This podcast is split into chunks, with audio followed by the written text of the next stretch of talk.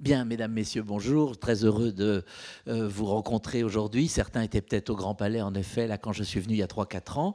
Très heureux de participer aussi euh, à cette très belle exposition que vous irez voir ou que vous avez déjà vue à, 50 mètres d'ici sur euh, Venise, mais avec ses, projections, ses images magnifiques.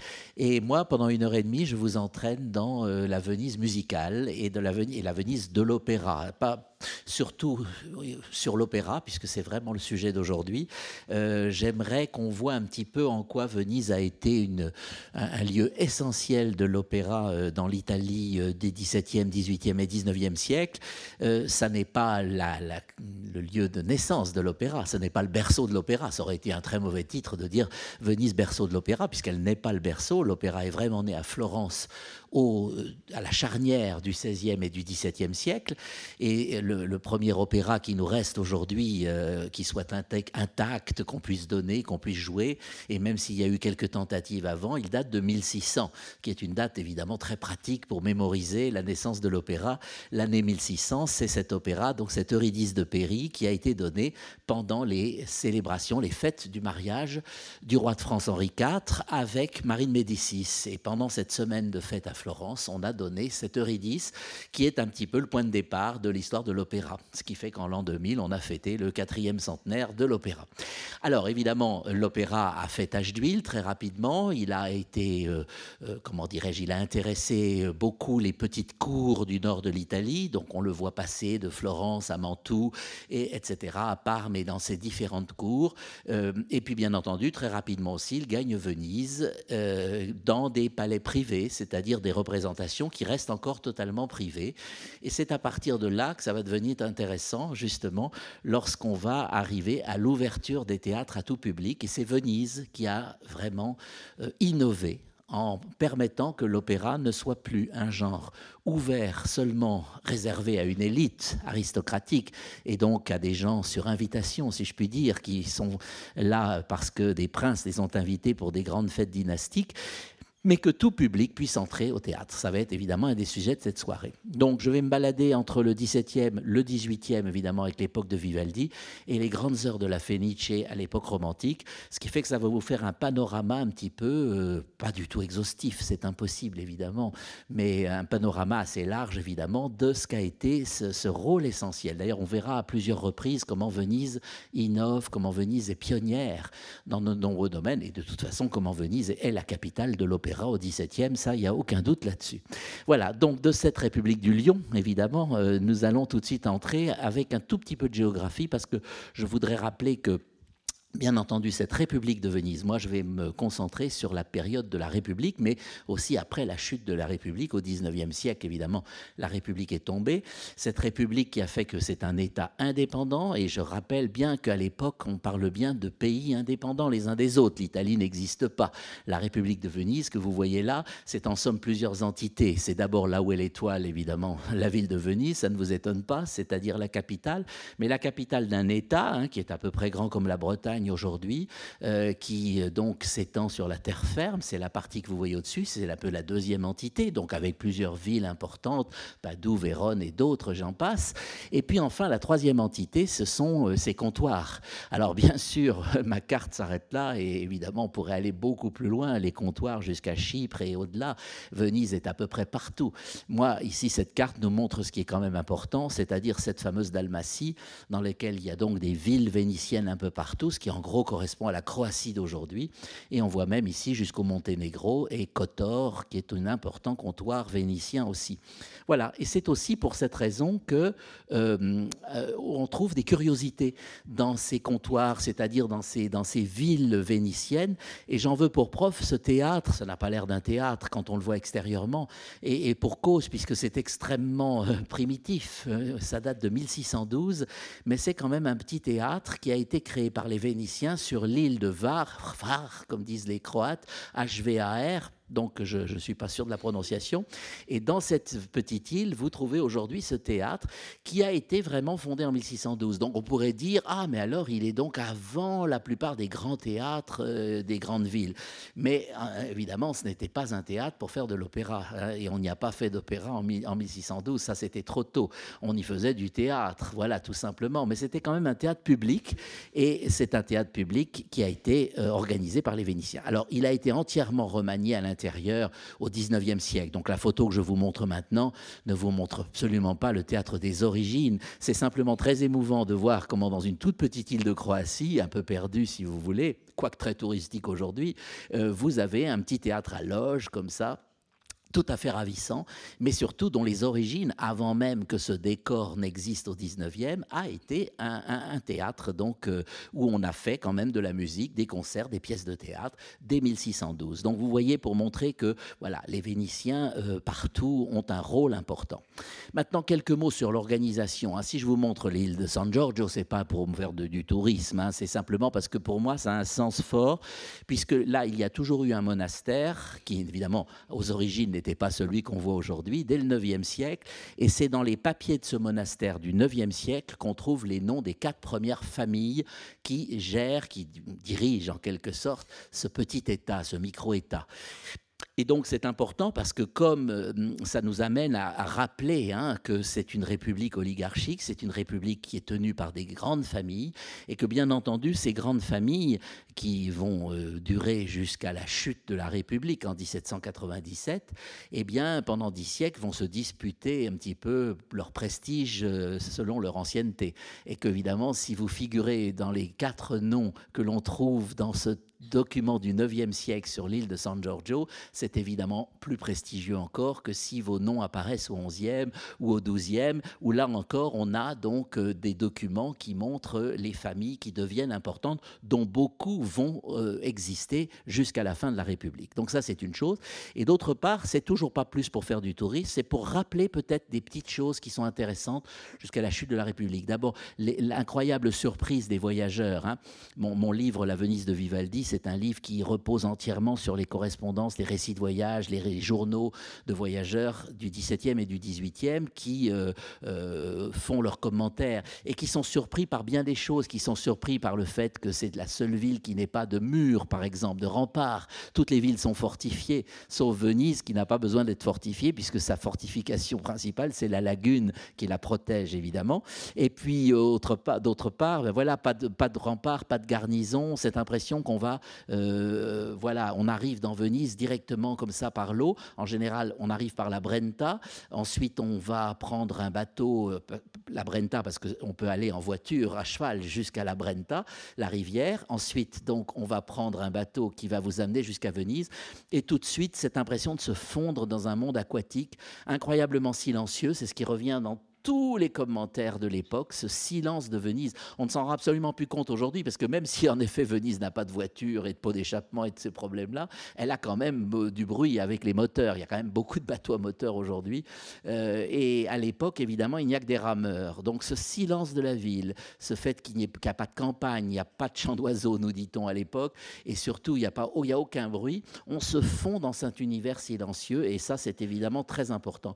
Et puis enfin, c'est une ville qui euh, un fonctionnement très particulier. C'est une ville qui, jusqu'à la fin de la République, c'est la seule ville qui va maintenir le, changement d'année au 1er mars, par exemple. Hein. C'est-à-dire que toutes les autres villes de tous les autres pays d'Europe sont passées au 1er janvier pour changer d'année. Si vous arrivez le 10 février 1722 euh, à Venise, eh bien, euh, vous êtes encore en 1721 pour les Vénitiens.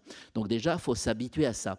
Et puis, ce qui est encore plus compliqué, c'est l'heure vénitienne, c'est-à-dire que les Vénitiens, jusqu'à la chute de la République, appliquent un système horaire qui est qu'on appelle l'horaire byzantin, qui consiste à dire qu'il est minuit au moment où le soleil se couche.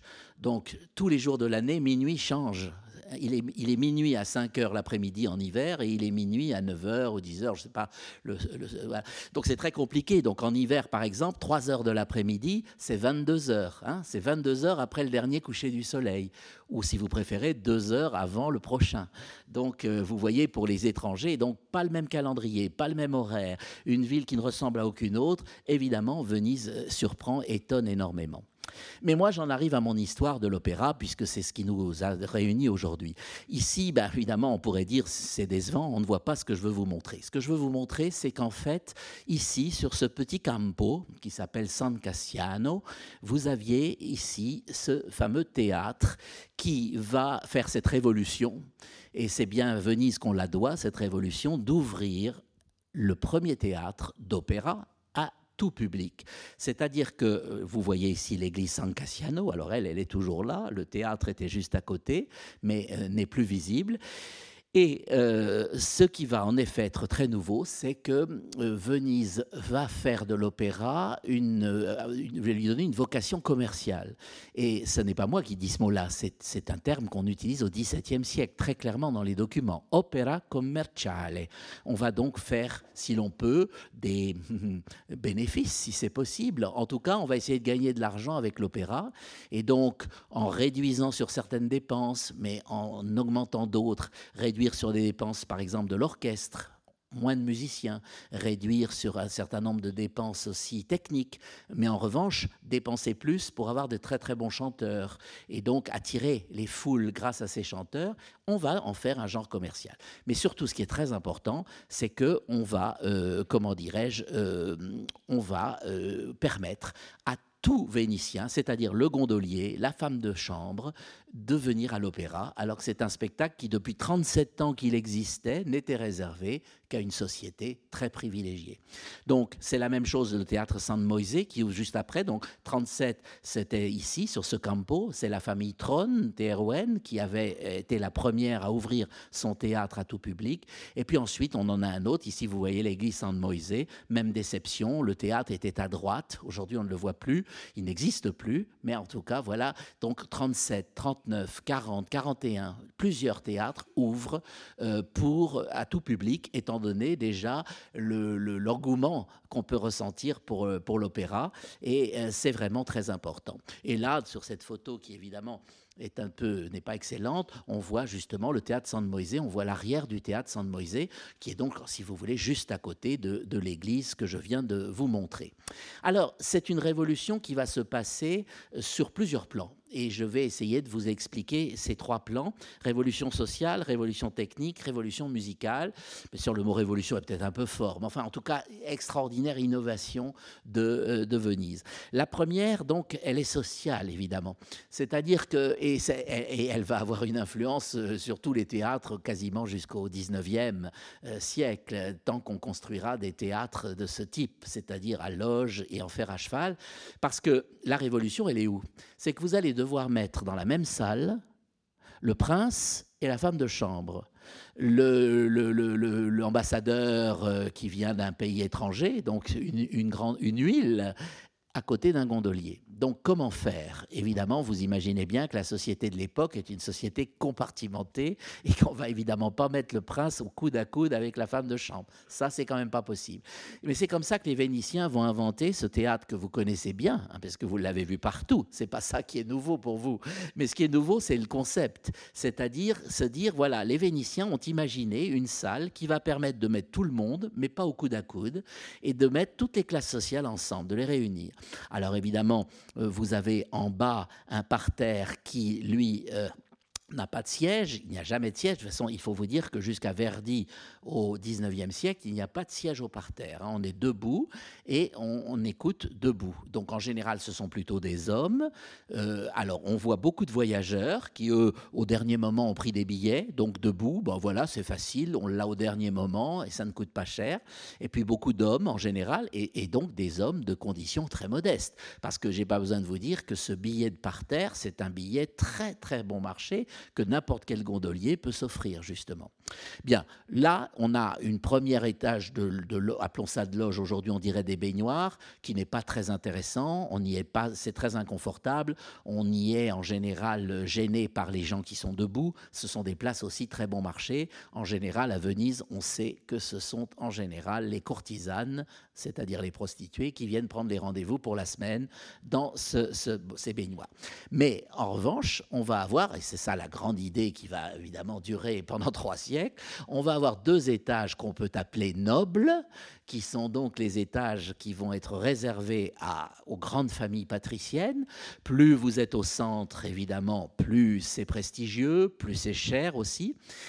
Et les Vénitiens, qui font du commerce, mais ce sont des commerçants, hein, je n'ai pas besoin de vous l'apprendre, vont véritablement euh, envisager la loge comme une propriété. Vous êtes propriétaire, vous achetez votre loge, vous ne louez pas, vous achetez votre loge, vous l'achetez très cher évidemment. Vous pouvez donc, comme vous l'avez acheté, la meubler comme vous voulez, y apporter des meubles de chez vous, des miroirs de, de chez vous. En fait, vous en faites ce que vous voulez. Et comme c'est une propriété, vous allez la transmettre en héritage à vos enfants et à vos petits-enfants. Donc, c'est un système habile, c'est un système en même temps très... Ça correspond aussi, quand on, parce qu'on a, on a édifié tellement de théâtres, c'est évidemment le très bon système que vous connaissez si aujourd'hui vous achetez un appartement sur plan, vous achetez, mais vous commencez à payer et il n'est même pas encore construit votre appartement. Ben, c'est exactement ça. Si un nouveau théâtre surgit euh, ou est en projet, eh bien, les grandes familles vont donc payer pour leur loge une très très grosse somme qui va permettre de faire de construire le théâtre. C'est un, une avance sur investissement, si on peut dire. Et voilà. Et donc voilà. Donc vous avez deux, étages très de, pour les familles nobles. Ici, vous aurez un étage qui, l'avant-dernier, qui est réservé à ce qu'on appelle à l'époque les segretari, qui sont en fait une sorte de petite... Euh, évidemment, il n'est pas question de parler de bourgeoisie au XVIIe, mais enfin, disons, euh, des professions intermédiaires qui travaillent en général pour la République, des, euh, des juristes, on trouve aussi des médecins, etc qu'on appellera plus tard la bourgeoisie, et qui peut s'offrir des loges qui sont quand même intermédiaires, on va dire. Et enfin, tout en haut, vous retrouvez ce que j'appellerais le petit peuple des femmes de chambre et tout, beaucoup de femmes en général, parce que là, en haut, au moins, on est assis, alors qu'au parterre, on est debout. Donc vous trouvez ça ici dans ce théâtre, le, de, théâtre San Samuel, qui n'existe plus. Vous le retrouvez ici avec le plus beau théâtre de Venise, qui va nous servir pendant toute la conférence, je pourrais dire, puisque ce théâtre a été bâti au XVIIe il a fait les grandes heures du 18e, les plus grands spectacles d'opéra ont été donnés là, les plus grands castrats ont chanté là, c'est là que Farinelli s'est produit pendant trois saisons différentes, c'est le théâtre de prestige absolu euh, qui euh, s'appelle donc le Saint-Jean Chrysostome. Vous remarquerez qu'ils portent tous le nom de la paroisse où ils sont. Ils sont tous San, Cassiano, San Moïse, San Samuel et San Giovanni Crisostomo. Ce sont toujours le nom des paroisses euh, et, ce sont tous, j'insiste bien, ce sont tous des théâtres privés qui appartiennent à une famille. Et là, c'est le théâtre qui appartient à une des plus prestigieuses familles de Venise, la famille Grimani. Et évidemment, euh, c'est un théâtre très luxueux dans lequel chanteront, je vous l'ai dit, les plus grands chanteurs, et qu'on retrouvera à la fin de ma conférence quand on évoquera au XIXe siècle le théâtre Malibran, qui existe toujours aujourd'hui et qui n'est autre que le Saint-Jean Chrysostome, qui a changé de nom. Donc un théâtre pratiquement dont l'extérieur, au moins, est toujours visible aujourd'hui. Voilà. Donc ça, euh, je ne reviens pas sur les, Vous voyez qu'en bas, tout le monde est debout. D'ailleurs, il n'y a aucun siège. Ici, bien sûr, ce sont probablement les mécènes, les propriétaires qui sont venus assister à une répétition. On leur a évidemment avancé trois fauteuils pendant la répétition, mais sinon, on est toujours debout. Voilà. Donc ça, ça vous permet de, voir déjà les Vénitiens sont précurseurs. Ils vont inventer le moyen de mettre toutes les classes sociales pour voir le même spectacle à la même heure mais pas tout à fait dans les mêmes conditions de confort, évidemment. Et ça va durer fort longtemps. La deuxième révolution, elle est technique. Ça, c'est encore quelque chose qui va durer jusqu'au 19e siècle grâce aux Vénitiens. Ici, vous voyez Torelli. Torelli, c'est le grand, euh, comment est-ce qu'on pourrait dire, le grand c'est architecte, mais aussi ingénieur. Voilà, ingénieur en chef, on dirait aujourd'hui, de l'arsenal de Venise. L'arsenal de Venise, qui est quand même la gloire de Venise. Hein. Je vous rappelle qu'au XIVe, au XVe siècle, on fabriquait une galère par jour. Euh, c'est phénoménal. Hein. Donc des milliers de gens travaillent à l'arsenal, c'est la force vive de Venise. Et Torelli, c'est ce grand ingénieur très astucieux. Et Torelli va inventer un système que vous connaissez aussi, mais sans savoir forcément que ça vient de là. Il va s'inspirer de la marine à voile, il va s'inspirer des cordages, des treuils et des poulies des bateaux à voile, euh, et il va imaginer un système de changement de décor qui fait que, exactement comme vous changez les voiles avec ces, séries de cordes et de poulies, eh bien, vous pouvez changer les panneaux, les panneaux de décor qui sont sur la scène. Donc, jusque-là, jusqu'aux années 30-40 du XVIIe siècle, on était avec des décors en dur, c'est-à-dire euh, des décors posés euh, vraiment sur la scène, qui demandaient un temps fou pour être démontés. Parfois, l'entracte était très long parce qu'on avait voulu changer des jours. Bon, c'était horrible. Alors que là, c'est d'une souplesse extraordinaire. C'est-à-dire, vous avez donc des séries de panneaux ici qui euh, vont coulisser euh, avec euh, ce système. Et comme les poids de droite annulent les poids de gauche, eh il suffit de très peu de techniciens pour, par le biais de ces cordes et surtout de cet immense rouleau, si vous voulez, qui est sous la scène, vous allez faire en sorte que tous les panneaux s'en vont euh, en même temps, pendant qu'en même temps, d'autres panneaux arrivent. Et ce qui est formidable, c'est la rapidité. Vous changez, vous passez d'un décor de parc à un décor de, de palais, à un décor de forêt, à un décor de ciel étoilé, en moins de 10 secondes. Donc c'est fabuleux parce que vous n'avez plus besoin de fermer le rideau et vous comprenez pourquoi on dit changement à vue, parce que le plaisir du public, c'est pas seulement euh, d'abord que, ce soit rapide, hein, évidemment, c'est aussi le plaisir de voir le décor qui change sous ses yeux et de voir toute la salle qui fait tellement c'est beau, évidemment, de voir cest en quelques secondes, tout change avec ce système des, des, treuils et des poulies inspirés de la marine. Donc voilà, c'est une grande, grande innovation euh, qui va beaucoup servir. Je vais vous montrer un document très mauvais de qualité. Donc je, vraiment, je présente mes excuses d'emblée euh, parce qu'on vous montre la marine à voile. C'est tout simplement une maquette euh, mais le document est un peu flou. C'est vraiment pour que vous vous rendiez compte. C'est une maquette, c'est-à-dire que tout est au millimètre près l'équivalent de ce que serait un décor de, théâtre. Et cette maquette réalisée par un passionné, un fou passionné en Belgique qui, a passé sa vie à faire ce genre de travaux, euh, montre exactement ce qu'étaient les changements de décor, la rapidité des changements de décor et toutes les fantaisies qu'on pouvait euh, imaginer simplement avec ce système de, cordes. Hein. Donc on le regarde malgré la qualité qui n'est pas bonne, mais vous voyez au moins le principe. Hein. Un petit poteau qui soutient le plancher sur lequel je suis appuyé. il, faut, en faire 90 euh, pour le premier, euh, et puis 120 pour le second sous-sol, et puis 140 pour le troisième, et puis ça n'en finit pas. Et, puis quand ça se monte, euh, c'est la magie. À l'époque, le seul rêve visuel, c'était l'opéra. Il n'y avait pas d'autre manière de rêver et le seul rêve animé, c'était le décor. Le rideau ne se, se lève et ne retombe jamais. Donc une fois que la tragédie a commencé, la tragédie lyrique, tout retour en arrière ou tout arrêt est impossible. Et le paysage, c'est le décor qui change à vue. On dit un changement à vue. C'est-à-dire qu'un palais se transforme en jardin, un jardin en forêt, la forêt en grotte, la mer peut apparaître. Ce décor est une image qui peut s'ouvrir, se fermer comme un diaphragme.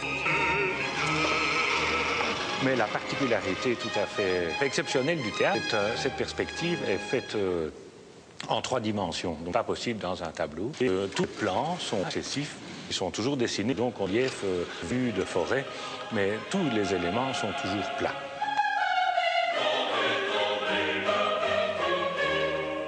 Mais maintenant, euh, après cette époque baroque, on a commencé à travailler sur une maquette d'un opéra romantique qui sera prête, j'espère, dans un an. Alors vous voyez qu'évidemment là on est dans des décors qui sont vraiment 18e, hein, alors que là je suis en train de vous parler du 17e, mais ça n'est pas, peu importe, le système est le même évidemment.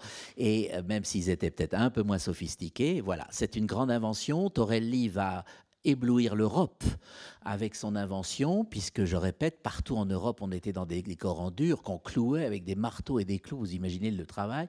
Et donc, évidemment, très rapidement, tous les pays d'Europe vont reprendre cette invention vénitienne du changement à vue, si léger, si pratique, euh, qui permet tellement de féerie, puisque chaque scène, on va changer entièrement le décor, et tout ça en 10 secondes. C'est vrai que c'est de la magie, et c'est bien ce qu'on vient chercher au théâtre. Et puis enfin, il y a une révolution musicale, vous voyez voyez ici Monteverdi. Euh, Monteverdi qui va euh, justement dans ce, dans ce contexte-là produire un, opéra bien connu, le couronnement de Popée.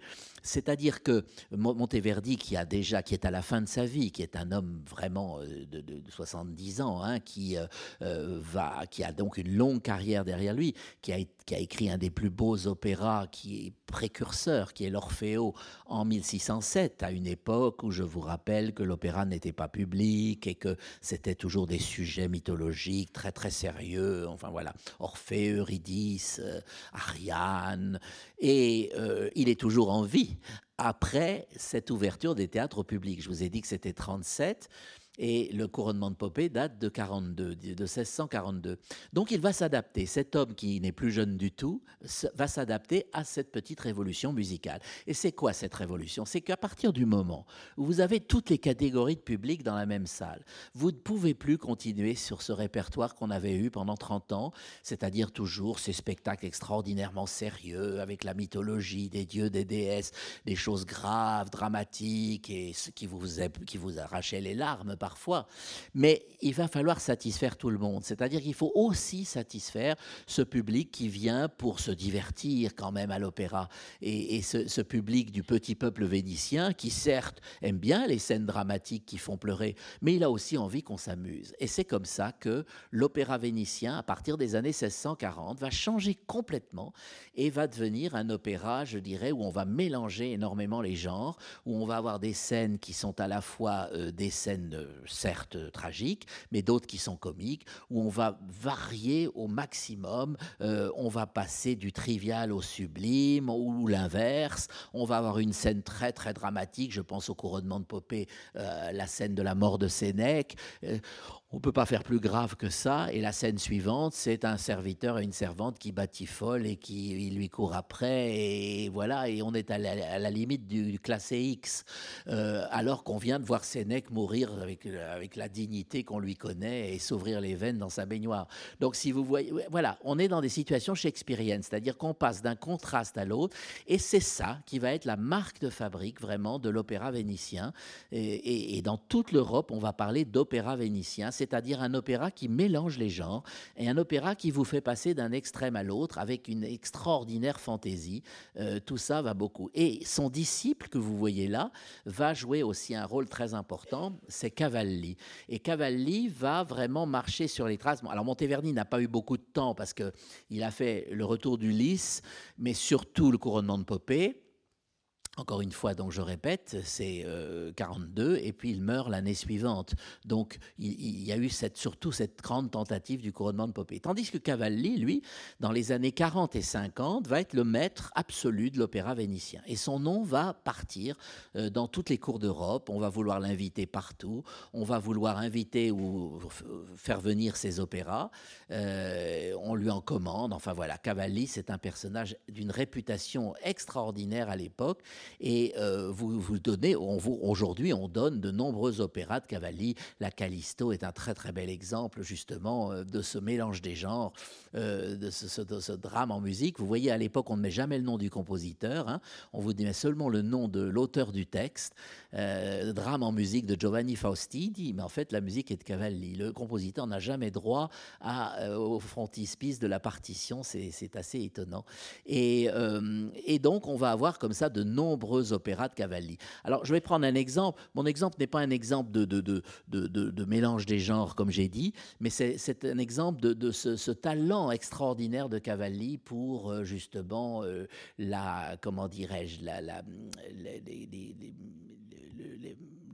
duos d'amour, les scènes très, très intériorisées, euh, l'art de faire chanter les duos. C'était assez rare les duos jusque-là. Hein. tout le début de l'opéra sont essentiellement de la déclamation chantée et des monologues, voire quelques airs, mais essentiellement de la déclamation. Et maintenant, avec Cavalli, on voit quelque chose de beaucoup plus souple. C'est-à-dire que non seulement il y a le mélange des genres, mais Cavalli s'est dit cette grande déclamation chantée, comme ça un peu aride, qui était celle des débuts de l'opéra, quand il est né en 1600 à Florence, puis à Mantoue, etc. Maintenant, il faut l'adapter à ce fameux public plus populaire. Et donc, il faut que ce soit beaucoup plus mélodique. Il faut qu'on passe sans arrêt du récitatif à l'air, et puis des duos. Il faut que ça bouge, il faut que ça varie sans arrêt. Il faut, en somme, séduire tous les publics. Et c'est vrai que ça, ça va être le génie absolu de, de, Cavalli dans cette, euh, comment dirais-je, dans cette recherche d'une fluidité mélodique extraordinaire. Et, ces duos d'amour, notamment, sont vraiment euh, absolument euh, exceptionnels dans le genre. Je vous propose de côté le fameux chef que vous suivez peut-être, Leonardo Garcia Alarcón, avec la Capella Mediterranea, avait il a été ressuscité par Garcia Alarcón. Il a fait le tour de France, de beaucoup de théâtres et même de beaucoup d'autres euh, pays étrangers, parce qu'on a été complètement séduit par cette, cette vocalita euh, déjà au XVIIe siècle, ce bel canto qui commence déjà, cette manière de faire chanter les voix et de les associer dans des duos d'amour qui sont vraiment profondément intéressant. Alors la situation est celle-ci, elle est toujours aussi euh, spéciale dans les opéras seria. Hélène, donc vous savez bien la fameuse Hélène de Troie, euh, est une femme difficile à approcher et donc euh, Ménélas, qui est amoureux d'Hélène, voudrait s'approcher d'Hélène, mais on voit bien que ce sera très compliqué. Donc il fait, il prend le subterfuge de, se déguiser en femme et de passer pour le professeur de, de lutte parce que c'est une sportive Hélène, hein, de lutte. Euh, et donc, cette femme va lui enseigner le sport, en quelque sorte. Sauf que, alors, vous savez, tous les opéras baroques du XVIIe ne sont que des travestissements, un personnage a pris la place d'un autre, etc. Le public accepte ça, le public voit bien que c'est un homme, évidemment, et que c'est Ménélas, mais c'est pas grave, on joue le jeu, on se dit, ah, puis quand est-ce qu'elle va découvrir que c'est pas Ménélas, etc. Et à la fin du compte, évidemment, il se révèle comme étant Ménélas, il est encore habillé en femme, puisque ça fait déjà deux actes qu'il est habillé en femme, et, et maintenant, ben voilà, Hélène est totalement conquise, elle a compris que c'était Ménélas, et c'est leur grand duo d'amour. Le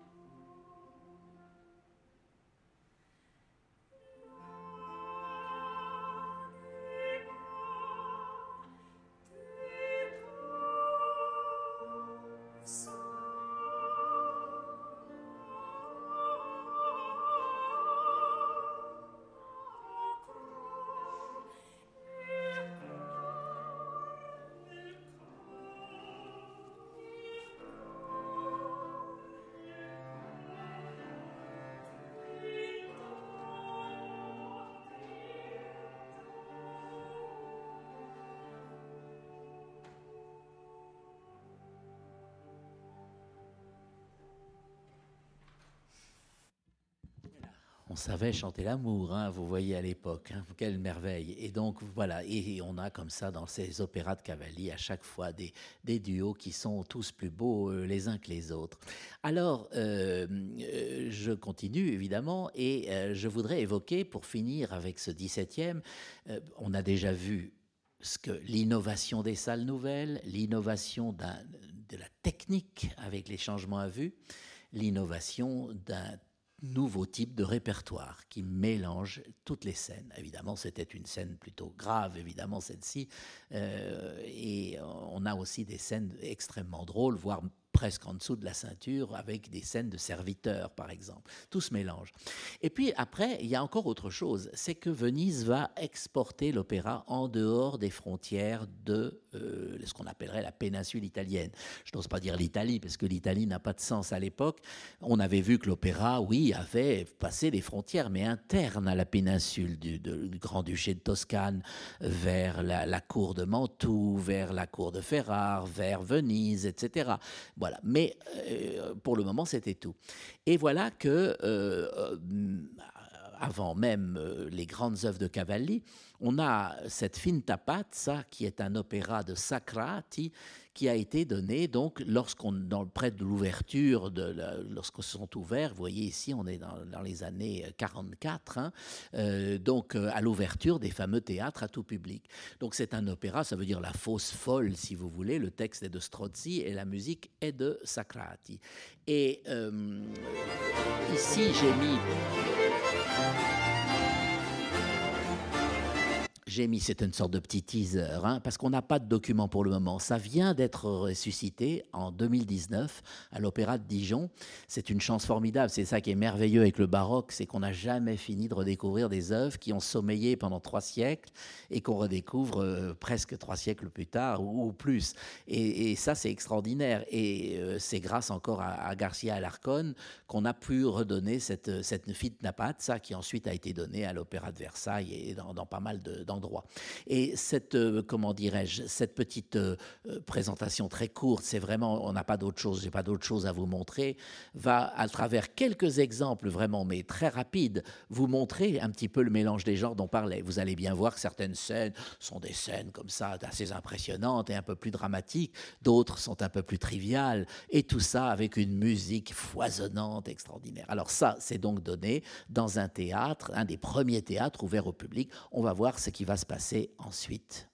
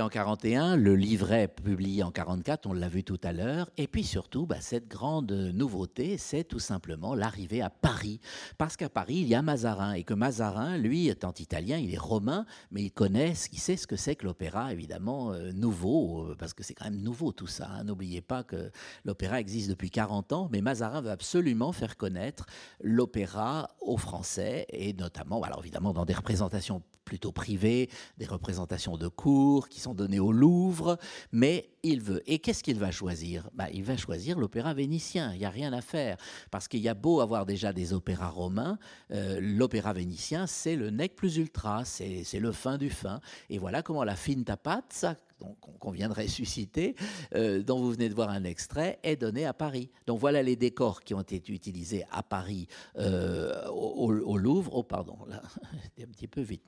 Les décors qui ont été utilisés au Louvre, donc pour la Finta Pazza, et avec en plus cette chose très amusante, c'est que euh, on ne s'embête pas on s'intéresse pas à la crédibilité, dramatique. Ça se passe sur l'île de Syros dans la Grèce antique, on s'en fiche complètement. Hein. On vous montre ici des forteresses qui ressemblent à n'importe quelle muraille d'une ville de l'époque, un port avec des bateaux, mais ce qui est encore plus extraordinaire, c'est qu'il y a l'hommage à ceux qui daignent recevoir l'opéra, c'est-à-dire la cour de France. Et là, vous voyez l'île de la Cité, la place Dauphine, la Sainte-Chapelle et Notre-Dame, qui n'ont rien à faire dans un opéra comme celui-là, évidemment, où on vous parle d'Achille sur l'île de Syros. Hein. mais ça fait rien. Ça flattait, mais ça flattait évidemment la famille royale française et Mazarin. Et voilà comment vous avez Paris qui est en plein milieu du décor euh, au Louvre. Donc voilà, c'est intéressant de voir comment cette, exportation. Donc c'est même incroyable parce que là, on est en 1645 hein, à Paris. 1645, et il y aura évidemment plusieurs autres opéras par la suite, en somme jusqu'à la mort de Mazarin. Mais euh, c'est intéressant parce que finalement, on se rend compte qu'à Naples, par exemple, Naples, vous allez me dire aujourd'hui, c'est l'Italie. Ben oui, à l'époque, c'était encore un autre pays étranger, c'était le royaume de Naples. Naples ne va connaître l'opéra en tant que genre musical qu'en 49-50. Et là, on est en 45 à Paris. Paris a connu l'opéra italien avant Naples. Ce qui est donc, vous voyez que c'est intéressant. Et ça, c'est bien euh, dû aux Vénitiens. C'est aussi dû, il faut dire, à Mazarin, qui est évidemment pour, euh, pour quelque chose. Hein. Et puis, euh, ça continue jusqu'au mariage de Louis XIV. Louis XIV se marie en 1660 hein, avec Marie-Thérèse, qu'on appelle d'Autriche, mais qui est espagnole. Et il est prévu de donner un magnifique opéra de Cavalli toujours pour le mariage. Et on a donc on s'est reporté sur ce beau sujet de Hercule amoureux parce que évidemment, vous voyez les allusions avec un mariage royal.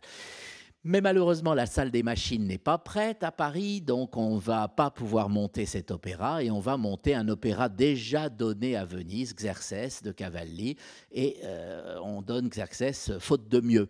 Mais comme on veut quand même absolument monter Hercule amoureux, on attend que la salle des machines des Tuileries soit finie et on va le donner deux ans après le mariage, en, donc en 62 entre-temps, Mazarin est mort en 61, donc Mazarin, qui était l'artisan de ce grand projet, ne verra pas les représentations d'Hercule Amoureux. Et Hercule Amoureux sera la dernière représentation d'opéra italien à Paris avant fort, fort, fort longtemps, puisqu'après, ce sera terminé avec Louis XIV. Mais voilà, et donc on a quelque chose de ce titre-là qui est très intéressant. Là encore, on a remonté, euh, bien sûr, cet opéra. Je voudrais vous montrer la très astucieuse mise en scène de Jean-Christophe Pichon, que certains d'entre vous ont peut-être vu. Euh, on est évidemment, n'oubliez pas qu'en 62, quand on donne Hercule amoureux, entre-temps, en 61, il y a eu la naissance du premier fils de Louis XIV, qu'on appelle le Grand Dauphin on appellera le grand dauphin. Et donc, euh, euh, le, texte est aussi adapté. Hein. et donc, on chante O Gallia Fortunata. Gallia, c'est la France. France, heureuse France, qui vient d'avoir un héritier. Donc, toujours l'opéra essaye de faire le lien avec l'actualité du moment, l'actualité politique, l'actualité dynastique. Et c'est ce qui fait la, grande beauté de cette, de cette musique ici. Magnifique chœur sur la France fortunée, avec euh, cet effet d'écho Hein, qu'on adorait dans l'opéra baroque.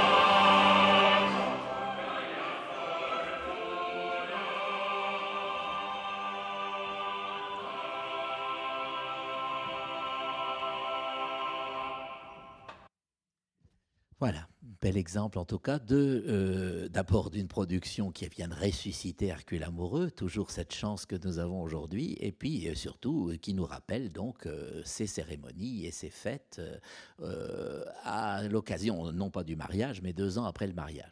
Alors à partir de là, je ne sais pas mon sujet d'aujourd'hui, mais enfin donc Louis XIV va décider, il l'a déjà commencé, hein, de régner entièrement par lui-même. Déjà en, en 61, il prend le pouvoir à titre personnel il commence la création des académies et il va décider d'une politique culturelle française qui ne doit absolument pas passer par l'étranger et notamment par l'Italie. Et c'est aussi une manière de marquer un ras-le-bol de 20 ans d'italianisation du règne de Mazarin, du gouvernement de Mazarin.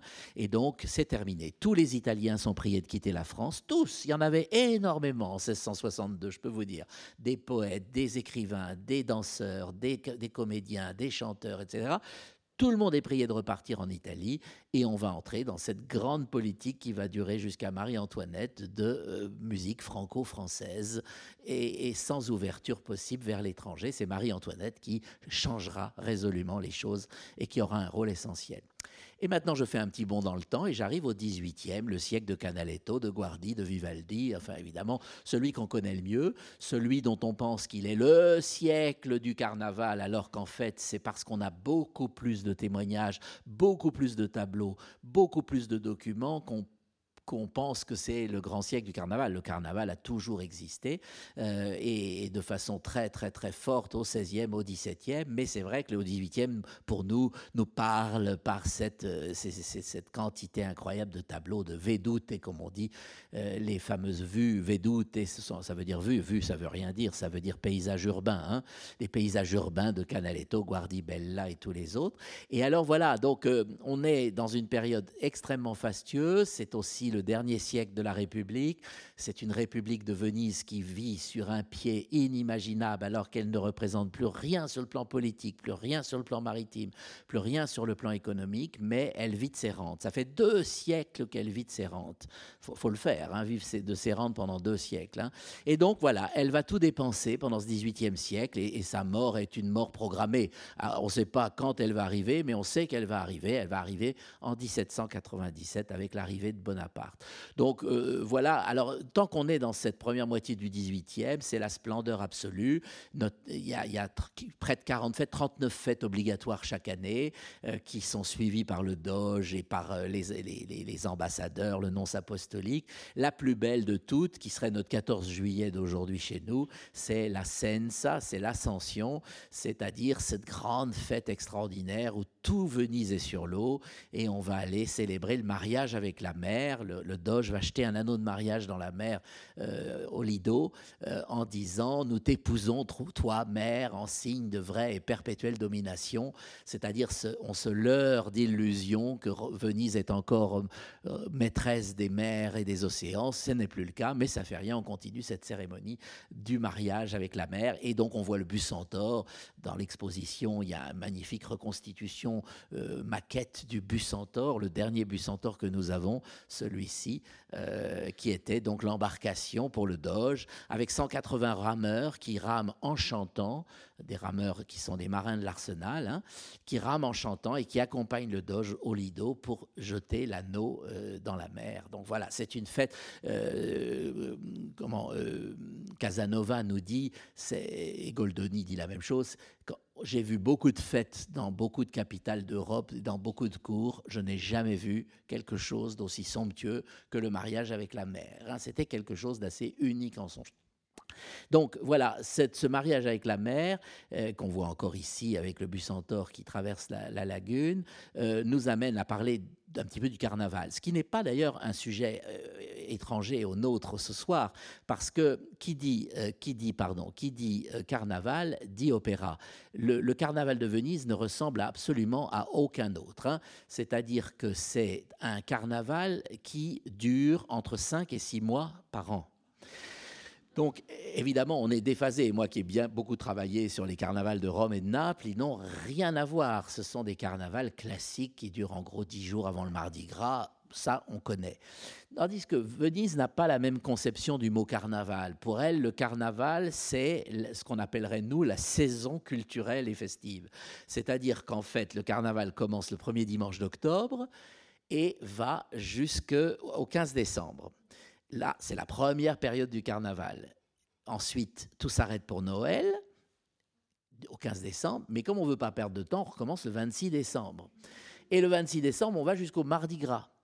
Et puis, bien sûr, tout s'arrête à minuit le mardi gras, c'est le carême, plus de carnaval. Et ensuite, on va recommencer le carnaval pendant une, bonne semaine, voire deux, au moment du mariage avec la mère, l'ascension.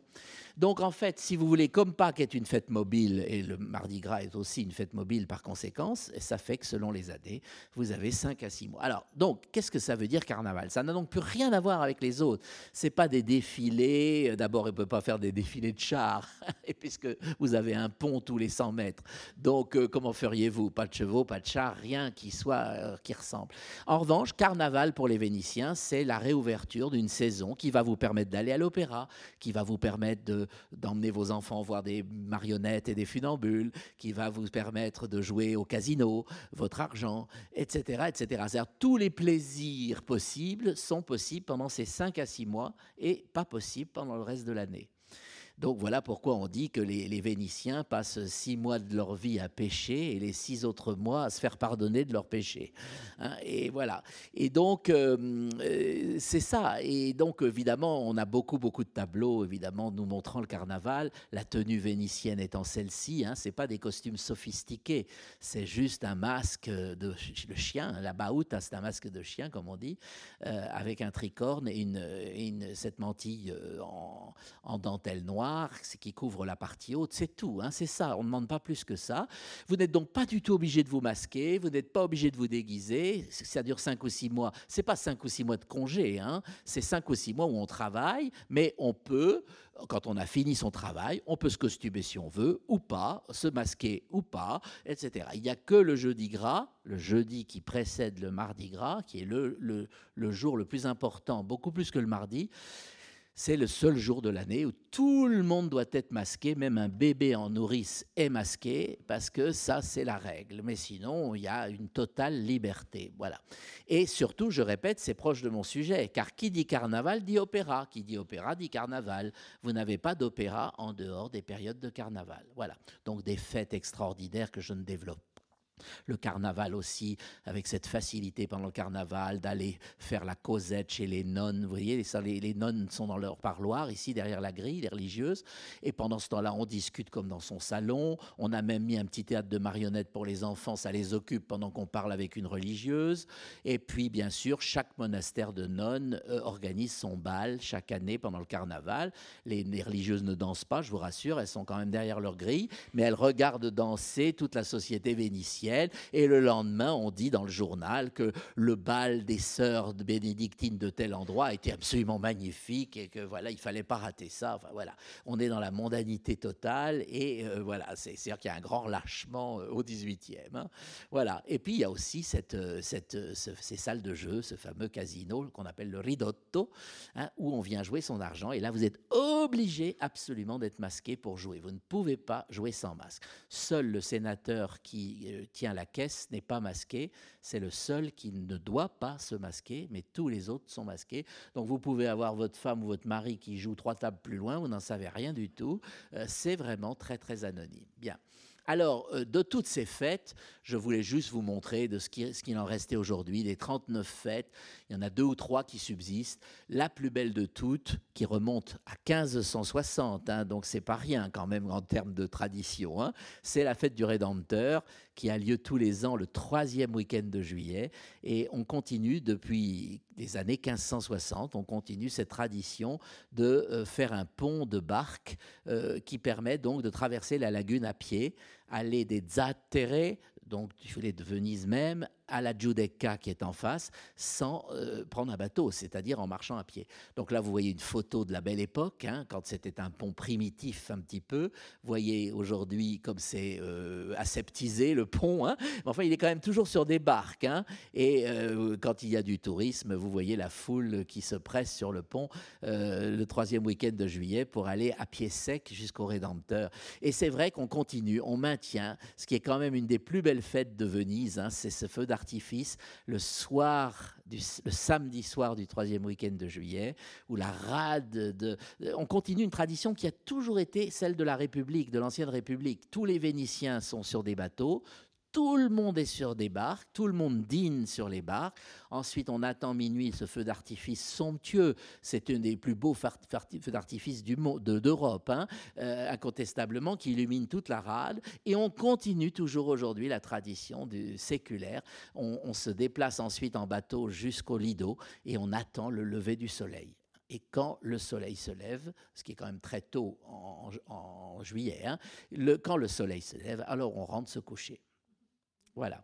Alors, Vivaldi, évidemment, est au centre de notre histoire, bien sûr, pour ses opéras, mais aussi pour euh, ce qu'il va apporter. Je voudrais qu'on écoute deux ou trois choses. Euh, vous rappelez qu'il est né ici, à San Giovanni in Bragora, euh, dans ce petit campo, tout un peu en dehors des foules, finalement, où des enfants aujourd'hui jouent comme Vivaldi lui-même jouait. Il est né sur cette place, mais on ne sait absolument pas où était sa maison exactement.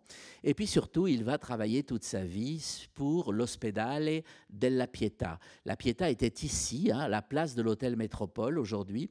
Et quand vous entrez dans l'hôtel Métropole, vous voyez les colonnes de l'église de Vivaldi. Cette église-là, Vivaldi ne l'a pas connue, hein, elle a été construite après sa mort. Donc on dit toujours c'est l'église de Vivaldi. Non, hein, voilà.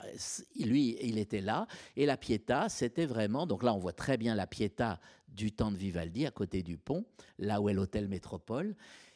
Et c'était donc une des quatre maisons de charité qui s'occupait des jeunes filles orphelines et dont une partie des jeunes filles était élevée dans la musique euh, alors que les autres faisaient des travaux de couture, d'aiguille, etc. et de ménage. Et ces jeunes filles privilégiées étaient élevées et Vivaldi était l'un des professeurs de ces jeunes filles qu'il va mener à un niveau tout à fait exceptionnel. Donc elles sont toutes anonymes parce qu'elles elles sont orphelines, elles n'ont pas de nom de famille, elles ont des surnoms ou des prénoms et on vient les écouter de l'Europe entière. Et vous voyez ici, on voit très bien comment elles sont. Elles sont derrière des grilles, on ne les voit pas. Souvent même, il y a un petit voile de tulle derrière la grille, donc vous distinguez des silhouettes, mais vous ne les voyez pas. Et, en même temps, ce n'est pas un couvent, hein, ce ne sont pas des religieuses, c'est une maison de charité qui va prendre le bébé abandonné et qui va parfois le garder. Euh, on, a, on a le cas d'une dame nonagénaire, ce qui à l'époque était extrêmement rare, hein, nonagénaire, qui est donc euh, comme une maison de retraite hein, et qui n'a jamais quitté l'hospital. Euh, donc on, ne vous on ne vous abandonnera jamais, mais voilà, vous êtes libre. Et ces jeunes filles pouvaient se marier si elles avaient envie de se marier, si elles trouvaient, si elles étaient demandées en mariage. Donc voilà, voilà pour elle, il va euh, écrire pour elle euh, toute cette musique sacrée et tous ses concertos. Il se trouve que ce n'est pas mon sujet d'aujourd'hui, donc je passe un petit peu là-dessus et je vous parle plus du Vivaldi de l'opéra. Je préfère 100 fois cette caricature de Ghezzi parce que vous savez qu'on a, on a un portrait, je vous l'ai montré avant, et un autre dont on sait que c'est pas lui, et on a une caricature qui me semble plus vraie qui semble être beaucoup plus proche de cet homme. Un homme tourmenté, extraordinairement agité, euh, les cheveux ici le montrent bien, les, rides, bon, le nez un petit peu crochu qui évidemment est exagéré, c'est une caricature, hein, mais c'est vrai que c'est un homme très attiré par l'appât du gain, euh, c'est un filou, Vivaldi, c'est un prêtre, un prêtre filou. Hein, c'est un prêtre filou parce que c'est quelqu'un qui vend très cher ses partitions, c'est sur, surdosé totalement, c'est quelqu'un qui refile pour neuf une partition d'occasion, euh, voilà, euh, sans, sans, beaucoup de scrupules. Et puis, euh, et puis voilà, et puis c'est quelqu'un d'agité, pas facile. Vous arrivez chez lui, il vous reçoit comme un, voilà, comme un, cheval dans un jeu de quilles. Il n'est pas aimable. dix minutes se passent et tout à coup il vous embrasse et il vous dit que vous êtes la personne qu'il aime le plus.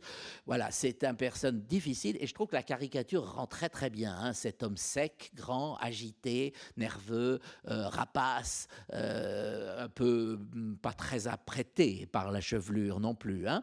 et ça, c'est assez intéressant. Alors, il a dirigé avec son père un théâtre qu'on aperçoit très bien ici, qui est le théâtre San Angelo.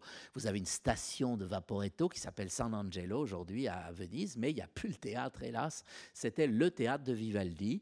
Il l'avait pris en charge. Donc c'est un homme paradoxal parce que c'est quelqu'un qui va se faire porter pâle en 1703 quand il a 25 ans. Il va réussir à convaincre sa hiérarchie ecclésiastique qu'il est souffreteux, euh, qu'il tousse beaucoup et que donc euh, il doit interrompre la messe sans arrêt donc c'est vraiment pas la peine d'être prêtre dans ces conditions-là.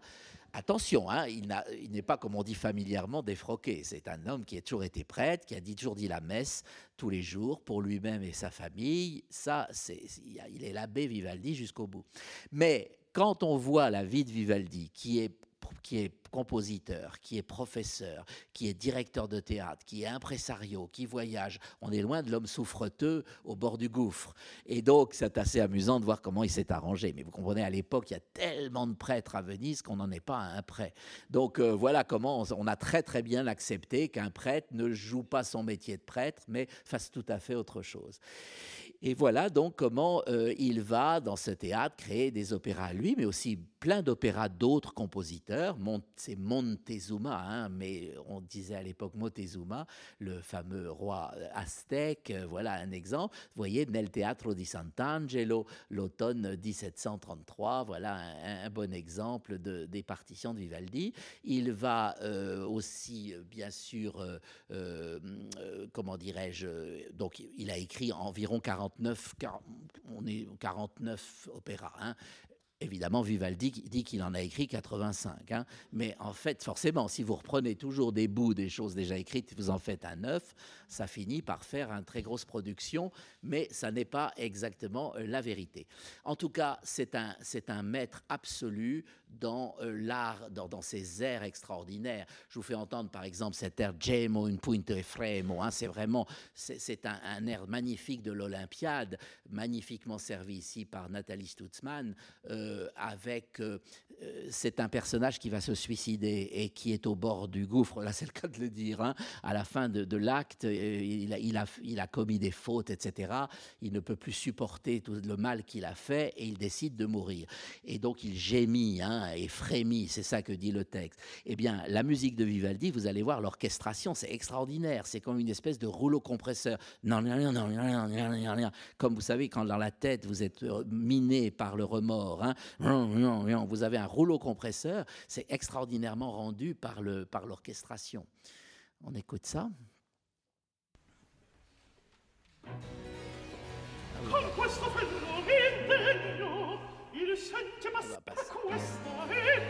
On va passer le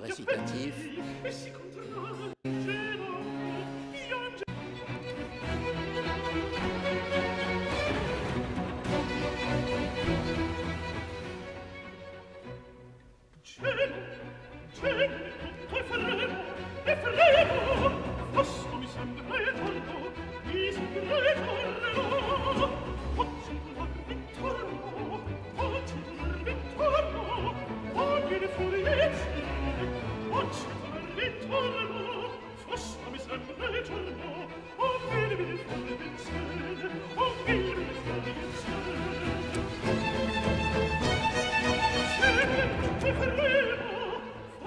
Cedo,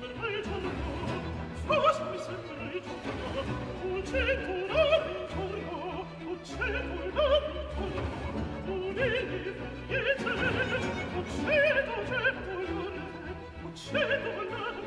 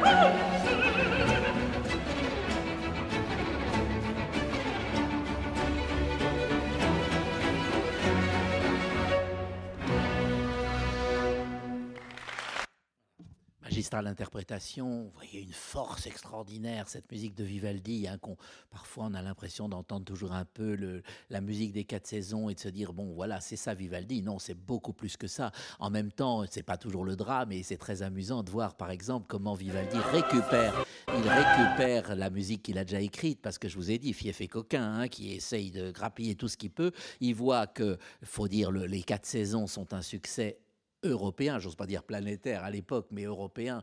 Euh, n'oubliez pas que les quatre saisons de Vivaldi, publiées en 1725, sont jouées dans toutes les capitales d'Europe dans les cinq ans qui suivent. C'est un succès, mais planétaire pour l'époque. C'est-à-dire Vivaldi a, très bien connu le succès de ces quatre saisons, et surtout le printemps qu'on détachait des trois autres et qu'on jouait euh, beaucoup plus que les autres. Alors évidemment, voyant ce succès-là, voyant le succès incroyable de son printemps, eh bien évidemment, quoi de mieux que de le réutiliser? Donc il fait l'opéra Doril in Tempe et, hop, on, réutilise le printemps dans l'opéra.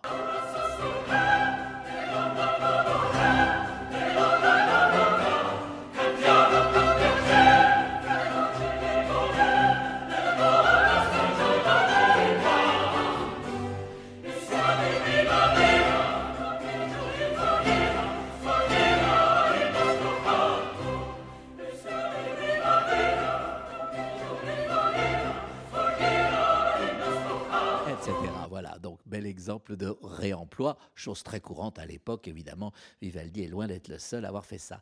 Et puis, il y a un peu plus, euh, j'allais dire un peu plus triste dans mon histoire. Il y a un peu plus triste, et je le montre ici avec Bajazet, qui est un bel exemple. Donc, c'est un pasticcio, c'est-à-dire un opéra fait d'air de, Vivaldi, mais d'air d'autres compositeurs. Un mélange, une espèce de mix salade, si vous voulez, euh, avec des, plein d'airs différents. Sauf que c'est pathétique. C'est pathétique parce que là, maintenant, on est en 1735 et il se passe cette chose qui évidemment devait arriver, c'est que cette suprématie de Venise sur le plan musical et sur le plan de l'opéra, donc suprématie incontestée au XVIIe, qui tient encore la route au début du XVIIIe, est en train de disparaître complètement.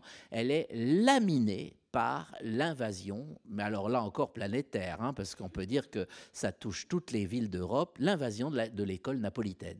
L'école napolitaine devient maintenant au XVIIIe siècle la référence grâce à ces quatre conservatoires qui sont les quatre meilleurs conservatoires d'Europe. Hein. il faut, dire les choses comme elles sont. N'oubliez pas non plus que c'est une énorme ville, c'est la troisième ville d'Europe, Naples, après Londres et Paris, hein, on oublie ça.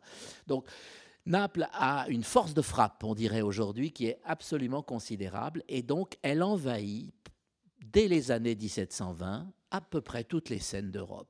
Et donc, qu'est-ce qui se passe? Bah, À Venise, on se rend compte que bah, voilà, euh, les opéras vénitiens ne plaisent plus tellement, euh, que les compositeurs vénitiens n'ont plus beaucoup de succès.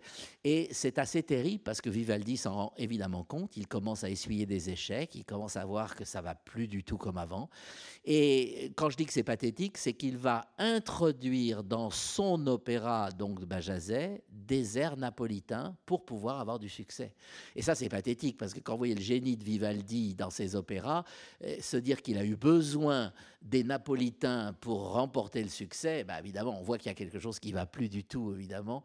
Et voilà comment donc on va avoir les opéras. Alors j'ai mis quelques images. Porpora, grand maître de l'école napolitaine, euh, Hasse, qui est donc fait un, saxon formé à l'école napolitaine, qui en plus va épouser une vénitienne très célèbre, la, la star du chant de l'époque, Faustina Bordoni.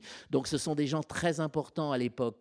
Et puis ici, Carlo Broschi, le frère de Farinelli, qui écrit pour son frère des airs magnifiques, et puis bien entendu Farinelli lui-même, qui ne compose pas, mais qui chante les airs de son frère à Venise.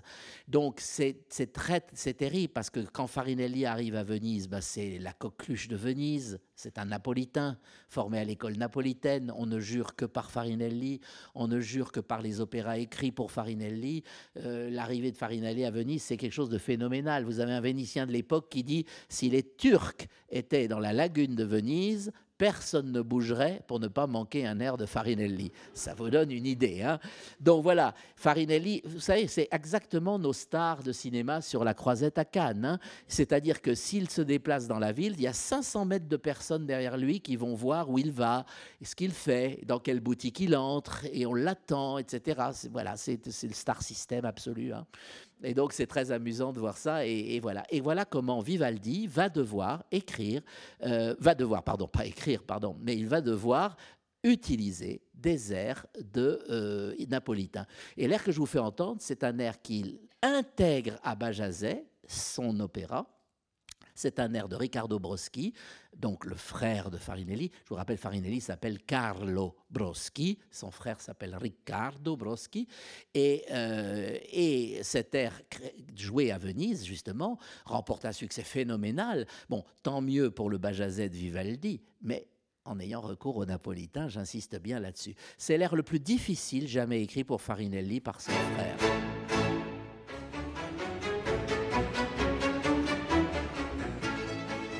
À genoux.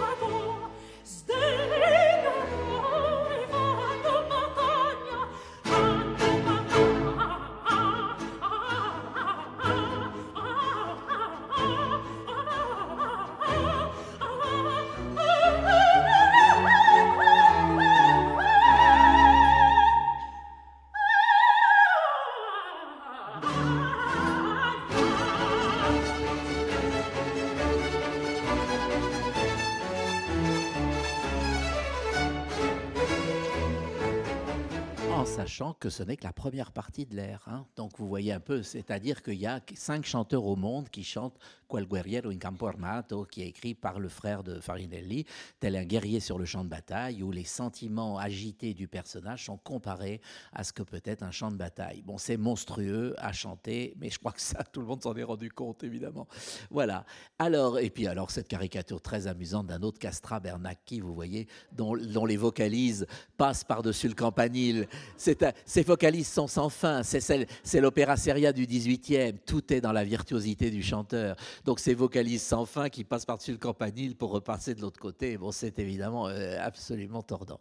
Voilà. Alors maintenant, dernière, dernière partie, mais beaucoup plus courte, je voudrais évoquer l'époque romantique à travers le nouveau théâtre qui est créé cinq ans avant la chute de la République. En 1792 exactement, on va inaugurer donc ce fameux Fenice, donc le Phénix, hein, euh, qui est euh, une nouvelle salle et qui est originale, puisque évidemment, non seulement elle est la plus grande jamais construite à Venise, mais surtout, c'est la première fois que ce n'est pas un théâtre privé appartenant à une famille. C'est un théâtre municipal, si vous voulez, hein, ou je ne sais pas comment dire, ou, d'État, enfin en tout cas public. Et ça, c'est une nouveauté, ne serait-ce qu'en termes de gestion. Alors à l'époque, on privilégiait toujours l'arrivée par l'arrière, hein, en gondole. On, descendait euh, de la gondole sous la marquise et on n'entrait pas comme aujourd'hui, on le fait par la, principale entrée euh, que, tout le monde peut connaître si vous allez à ce spectacle-là. Donc c'est un théâtre qui a brûlé en 1837, c'est une première fois. Puis, puis, comme vous le savez, on le verra tout à l'heure pour conclure euh, au début des années 1990. Et à chaque fois, le phénix renaît de ses, renaît de ses cendres. Hein. Mais c'est intéressant cette grave, cette, ce tableau parce que nous le voyons avant l'incendie de 1837, ce qui fait que ça vous permet de voir le décor initial. Le décor, vous voyez qui est là, n'est pas du tout le décor que nous voyons aujourd'hui, qui est celui depuis, euh, alors depuis 1837 et depuis que le théâtre a été euh, rouvert en 2002, euh, puisque les Autrichiens vont demander, eux, un décor beaucoup plus rococo, c'est ça qui est incroyable, puisque Venise va passer sous domination autrichienne euh, dès que Bonaparte s'en désintéresse, il, le passe aux, il la passe aux Autrichiens. Et en 37, alors on est en pleine domination autrichienne, c'est vraiment les Habsbourg qui occupent la loge, etc. Et donc, ils vont demander, donc si j'agrandis vous voyez ces bordures que vous voyez aujourd'hui, hein, ce décor de, boudoir rococo absolument magnifique. Donc c'est quand même une curiosité parce que ça veut dire que dans les années 1800, fin des années 1830, les Habsbourg demandent un décor rococo du 18e hein, et pas du tout un décor contemporain qui serait celui de l'époque. Donc on le voit bien ici dans ces petits détails. Ce sont des panneaux peints de toute beauté, évidemment, avec des couleurs pastel. C'est ce qui fait la, grande beauté, évidemment. Et cette loge aussi, qui n'existait pas à l'origine, évidemment, en 92. N'oubliez pas que c'est une république. Hein. Il n'y a pas de souverain, il n'y a pas de monarque, il n'y a absolument pas de loge pour le doge. Hein. On n'imagine même pas que le doge parade dans une loge. Il n'y a rien, il y a juste des loges normales. Et c'est après pour les Autrichiens qu'on va faire une loge somptueuse, parce que quand les Habsbourg viennent, ils veulent être voilà, comme dans les grands théâtres, vers leur loge impériale, bien entendu. Et voilà l'intérieur de la loge impériale, justement. Hein. Voilà. Alors, ça va être maintenant une nouvelle époque au 19e siècle, parce que vous voyez que inauguré en 1792, on, parle déjà du 19e, ça y est. Et donc, le 19e, bah, c'est encore, euh, alors que Venise n'est plus ce qu'elle était, elle n'est plus que le pâle reflet de ce qu'elle a été jusqu'à la chute de la République. Cette, cette Venise où on s'est tellement amusé, qui a été le paradis de la fête et du carnaval, devient une Venise abandonnée. Les Habsbourg s'y intéressent pas du tout, hein, juste ce qu'il faut. Donc cette ville se délabre très rapidement. Et c'est pour ça que les romantiques, vous, avez lu Georges Sand ou, Musset ou d'autres, nous, renvoient une image totalement euh, euh, moribonde, triste, nostalgique, mélancolique euh, de Venise. Et c'est absolument pas l'image que donnait Venise jusqu'à la, fin de la République. C'est tout l'inverse.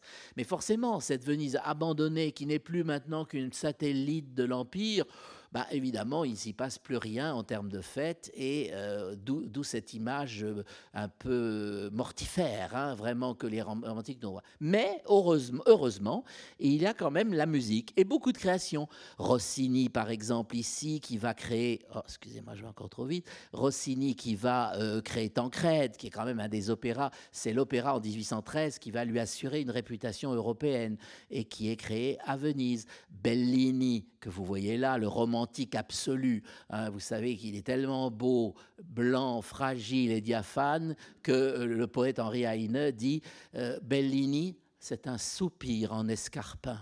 Hein, euh, donc euh, ça donne une idée. On pense qu'il va toujours comme ça tomber dans les pommes. Mais on adore ça à l'époque romantique. C'est la beauté absolue, c'est la fragilité masculine comme ça dans toute sa splendeur. Et puis euh, on va créer donc les Capulet et Montaigu, c'est-à-dire Roméo et Juliette de Bellini à la Fenice. Et puis arrive Verdi. Et les créations de Verdi sont très importantes. On va créer Hernani, je vais y revenir juste après. On va créer la Traviata, excusez du peu on va créer Rigoletto, j'ai pas mis d'affiche, mais aussi à euh, Venise. Et puis, euh, beaucoup plus tard, vous voyez, je termine avec Stravinsky, on est en 1951, euh, c'est la création du Rake's Progress à, la Fenice. Donc, ne pas dire, voilà, c'est-à-dire l'image d'une Venise moribonde et finissante, attention, sur le plan de l'opéra, on ne peut pas dire ça. La Fenice a été quand même un lieu extrêmement important pour ça. Alors, j'avais dit que je reviendrais sur Verdi parce que ça me semble très, très important. Vous avez euh, des moments qui sont assez uniques, et notamment la création d'Hernani. On va écouter le, thème du, pacte, du, comment dirais-je, un pacto, un giuramento un pacte, donc une alliance. Ce sont les conjurateurs, si vous voulez. Donc on est Hernani, on est dans l'Espagne du XVIe, rien à voir a priori avec l'époque contemporaine. Sauf que Verdi, qui distille depuis Nabucco, Nabucco c'est 1842. 43 les Lombards, 44 Hernani à la Fenice.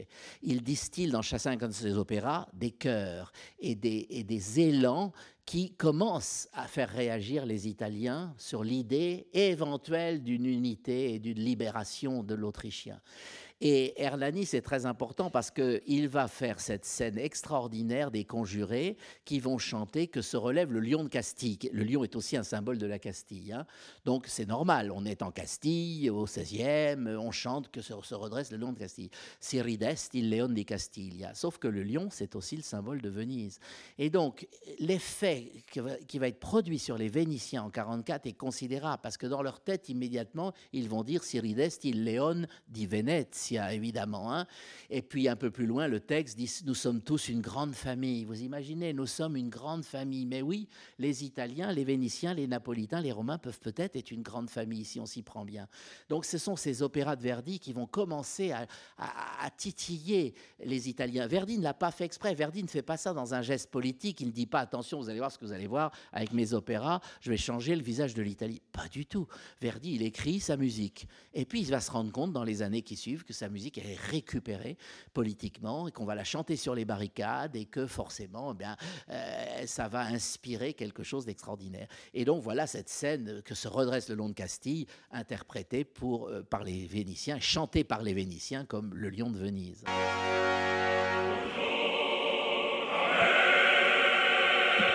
Cœur d'homme, très facile à mémoriser. Enfin.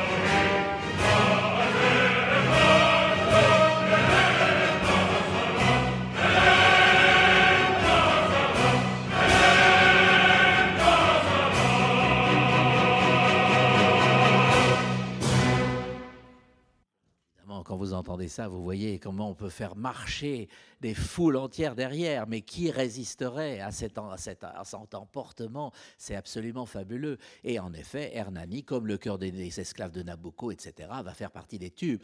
Et, même, il va y avoir des éléments, des choses terribles. À Bologne, par exemple, cinq ans plus tard, on va chanter Hernani, euh, comme on pense que le, pape, euh, comment dirais-je, Pio IX ou Pie IX euh, pourrait être celui qui va unifier l'Italie. Enfin, on le pense pendant quelque temps.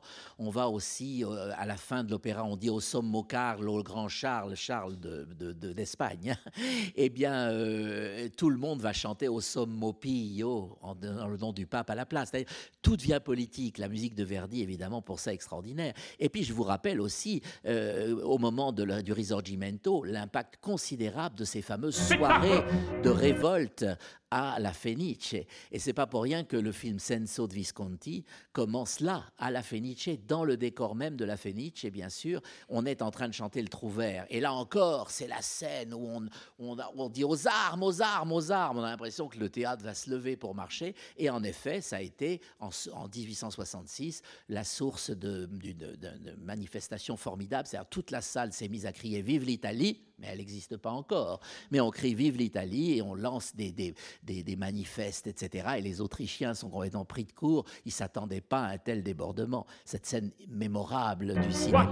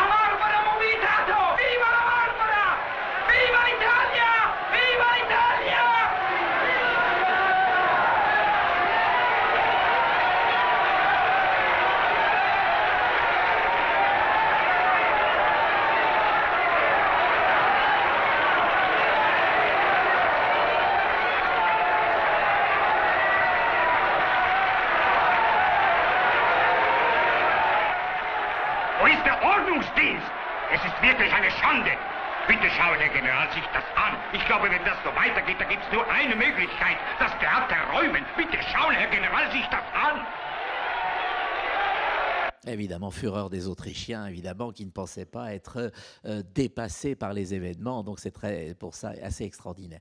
Et puis, je conclus, euh, évidemment, juste un mot sur l'incendie de. Hum, voilà, l'incendie de 1996. J'aurais juste en dire un mot pour terminer, si j'arrive à retrouver mon, je voulais rappeler évidemment que bah, la, la donc elle a joué son rôle jusque-là, bien sûr. Évidemment, pas avec les mêmes moyens que les autres théâtres. Encore aujourd'hui, vous savez bien, c'est un petit peu comme en France où l'essentiel des fonds sont donnés à l'Opéra de Paris. Je ne devrais pas dire ça ici.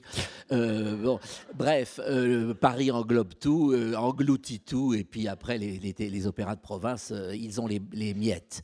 Mais c'est un peu ce qui se passe en Italie. Il faut bien reconnaître, tout est donné à Milan, il n'y a rien à faire. La Scala de Milan aujourd'hui c'est le must.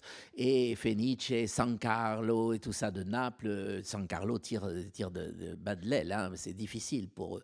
Donc voilà, enfin toujours est-il que euh, la Fenice ne démérite pas. Vous avez vu le nombre de créations et, la place qu'elle a occupée vraiment à l'époque. 1996, c'est une chose terrible puisque je vous rappelle que ce sont des ouvriers qui travaillaient dans une pièce tout à fait en haut du théâtre, qui, voyant que la fin des travaux approchait et qu'ils ne seraient pas prêts, ont décidé de mettre le feu dans une pièce pour qu'on puisse arrêter les travaux et donc il n'aurait pas de pénalité à payer. Et ils se sont dit, le feu va rester dans cette pièce, on arrête les travaux et on demande un délai. Ah oui, mais manque de peau, un théâtre qui évidemment depuis, depuis 1837, puisqu'il était reconstruit en 1837, je vous rappelle, n'avait jamais bougé, si vous voulez, tout, est, tout le bois, tout était archi sec évidemment, donc évidemment le feu a pris, mais à une vitesse phénoménale, et c'est un brasier en l'espace d'un jour et une nuit, c'est un brasier qui va absolument tout détruire, sauf la façade et le hall d'entrée. Donc c'est vrai que c'est un drame, c'est un accident criminel, mais pas vraiment bon, euh, vu comme tel par les ouvriers eux-mêmes, qui ensuite ont été emprisonnés. Et euh, le résultat est là. Donc vous savez bien, c'est le, le, phénix euh, renaît toujours. Donc évidemment, il y a eu de grosses, grosses polémiques, savoir si on allait faire un opéra moderne. Ça y est, contemporain, c'est fini. Tant pis, il faut passer à autre chose et faire d'un théâtre contemporain. Ou si au contraire, on allait refaire à l'identique. Il se trouve que la Fenice a un tel pouvoir de séduction internationale que des fonds sont arrivés de partout, de japonais, d'américains, de partout, des sommes considérables, plus qu'il n'en fallait pour la reconstruire. C'est ça qui est fou, parce que c'était un opéra qui, était, qui touchait énormément de monde. Et tous ces mécènes du monde entier, tous ces sponsors ont dit, on vous donne l'argent, si vous reconstruisez à l'identique. Sinon, vous n'avez rien. Et donc, ça a été, les choix ont été vite faits. C'était reconstruire à l'identique ou ne pas avoir les fonds. Donc, il fallait mieux reconstruire à l'identique. Et c'est comme ça que, en 2003, exactement, le 12 novembre 2003, on a fait le concert de, réouverture de la Fenice et avec la Traviata de Verdi, qui avait été créée à la Fenice, je vous le rappelle, et qui, bien entendu, était un des opéras les plus marquants de l'histoire de la Fenice. Il n'y a pas besoin de le dire. Et puis ils vont décider en 2004 d'instituer une chose qui dure depuis, c'est-à-dire un concert du Nouvel An, comme à Vienne, qui donc euh, va euh, être, avoir lieu chaque année au 1er janvier, euh, comme le fait Vienne. Et ça, c'est aussi quelque chose qui est né après la réouverture. Et c'est vrai que les Vénitiens ont toujours dit que, les Vénitiens eux-mêmes, les Vénitiens pur jus, ont toujours dit que quand ils rentrent dans la Fenice, ils sont incapables de voir la différence entre le nouveau et l'ancien, à part les dorures qui sont un peu trop dorés au début, mais qui vont se patiner. Il n'y a absolument aucune différence. Tout ça, évidemment, a été euh, parfaitement réalisé. Voilà. Et voilà, tout ce que j'ai pu raconter aujourd'hui, évidemment, vous le retrouverez euh, avec beaucoup plus de choses dans ma Venise de Vivaldi, pour ceux que ça intéresse. Il n'était pas question de, de, livre ce soir parce que la, librairie de l'Opéra ferme à 20h, mais en tout cas, vous pourrez toujours, en tout cas, euh, vous y reporter. Et moi, j'ai eu beaucoup de plaisir à passer ce moment avec vous. Je vous remercie de votre attention.